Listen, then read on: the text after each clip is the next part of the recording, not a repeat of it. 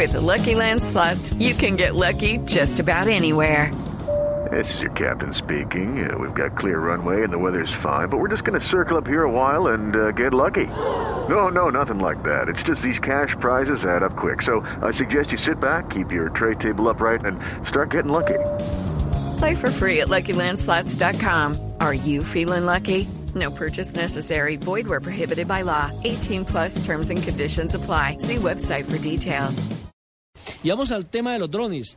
Usted Sí, sabe señor. que siempre he insistido con este tema eh, que lo comenzó la Universidad de San Buenaventura, que después lo tuvo el Ejército Nacional, que han sido como las 12 partes que están fabricando los drones. Pero déjeme decirle que un dron, para la gente que acaba de llegar a nuestra sintonía y que pues no escucharon el programa donde hablamos del término, dron es o significa eh, avión no tripulado. El dron se emplea en la aeronáutica para denominar a los vehículos aéreos no tripulados la mayoría de uso militar. Es una voz inglesa que traduce literalmente como zángano y que aparece con frecuencia en las informaciones de defensa y conflictos bélicos. Pero me puse a investigar un poquito más y me di cuenta que la palabra dron, que se escribe drone, no está registrada en el diccionario de la Real Academia de la Lengua Española y su uso ya se está volviendo muy frecuente por lo que estamos hablando. Pues bien, quiero decirle que en la zona de Ciudad Bolívar se probaron los drones para hablar un poco de la seguridad, como lo está haciendo en este momento en Nueva York, ¿cierto? Y por eso hemos invitado precisamente a Robert Mesino, que está en la ciudad de Cartagena. Él está como ustedes, hoy en Bogotá, mañana en cualquier parte del mundo. Qué Es- envidia. entonces, ayer lo probaron en Ciudad Bolívar, hoy está en Cartagena y saludamos a esta hora entonces a Robert Mesino. Robert, bienvenido a Autos y Motos en la capital de la República de Blue Radio y explíquenos un poco cómo fue esta experiencia de probar los drones en Ciudad Bolívar. Eh, buenos días a ti a tus oyentes. Eh, pues, ¿qué te cuento? Fue toda una oportunidad. Eh, afortunadamente las cosas han salido y siguen saliendo tal cual como lo planearon. Definitivamente la zona en donde se va a realizar esta operación es una zona que necesita este tipo de herramientas como una perspectiva más, una perspectiva más y como aporte a la solución pues, de, problemas de no solamente de, seguridad, sino como lo mencionaba ayer el señor alcalde, eh, problemas eh, de tipo medioambiental y problemas como tal que pueden ayudar eh, a salvar vidas. Bueno, Robert, ¿usted tiene un convenio con la alcaldía o de quién son estos drones? ¿Cómo se da esta situación para que se prueben y para que en los próximos días sea utilizado, como usted lo dice, para el tema de seguridad o el tema ambiental? No, como lo, como lo explicó ayer el señor alcalde, Es que como no hemos Eh, escuchado al alcalde, le pido que, que- que nos ilustre un poco sobre el tema, Robert. Sí, o sea, como, como lo mencionó ayer el señor alcalde, pues básicamente eh, lo que se está haciendo es un programa piloto en donde, en donde la empresa como tal eh, está, digamos, eh, dando a conocer la tecnología, que es tecnología propiamente desarrollada acá, acá en el país. Y eso pues se hace a través de, de este tipo de figuras, este tipo de figuras, así como se hizo eh, hace unos años en el Mundial Sub-20, donde la policía probó con éxito este tipo de tecnologías. Básicamente es exactamente la misma figura. Son planes pilotos. Planes pilotos. Ronald.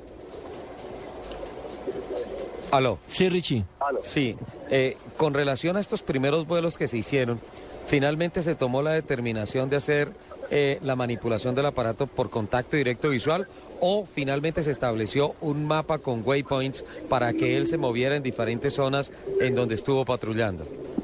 Sí, bueno, eso depende mucho de la operación que se vaya a hacer. Eh, pues para el, el- por ejemplo, para el caso de ayer, eh, se- por la gente, que la cantidad de gente que había en la zona de aterrizaje, pues se decidió hacer un aterrizaje y un despegue manual, pero el resto de la operación fue completamente autónoma, Sí. gobernado por el piloto automático a través del, del sistema de navegación. Es decir, él despegó de eh, a través del, del- del- del operador humano y después de ahí ya fue el computador a bordo el que se encargó del resto de la misión. Una demostración muy corta, con apenas tres, tres waypoints. ¿Cuántos aviones probaron ayer?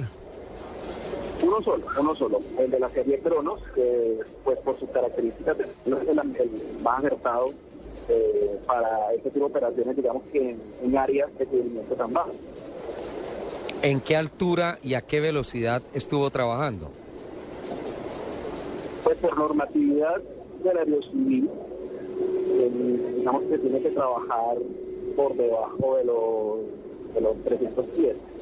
Ajá. Y pues este tipo de, de multicópter tiene una velocidad promedio, unos 300 metros aproximadamente. Eh, sí, o sea, él tiene punto tres kilómetros por hora. Eh, Robert, los aviones los tienen, los tienen categorizados, porque yo, yo veo, por ejemplo, que hay una, una línea que llama Titán, otra que llama Enos. ¿Nos puede explicar un poco sobre eso? Sí, claro. Eh, la empresa como tal, uno de, los factores diferenciadores es que diseña basado en aplicación. Es decir, eh, mientras aviones internacionales, tipo israelitas, tipo americanos, ellos trabajan con propósitos generales y por eso digamos que sus altos costos. O sea, ellos casi que prometen que se puede trabajar desde condiciones de extremo frío, extremo calor. Aquí pues nosotros pensamos básicamente un diseñado para la aplicación que sea necesaria. Es así, por ejemplo, como hay series de Antares que son para, por unidades a pie, está la serie Hyperion, que son por operaciones civiles de fotografía o video aéreo, está la serie Cronos, que es para, digamos, que este tipo de operaciones perimetrales.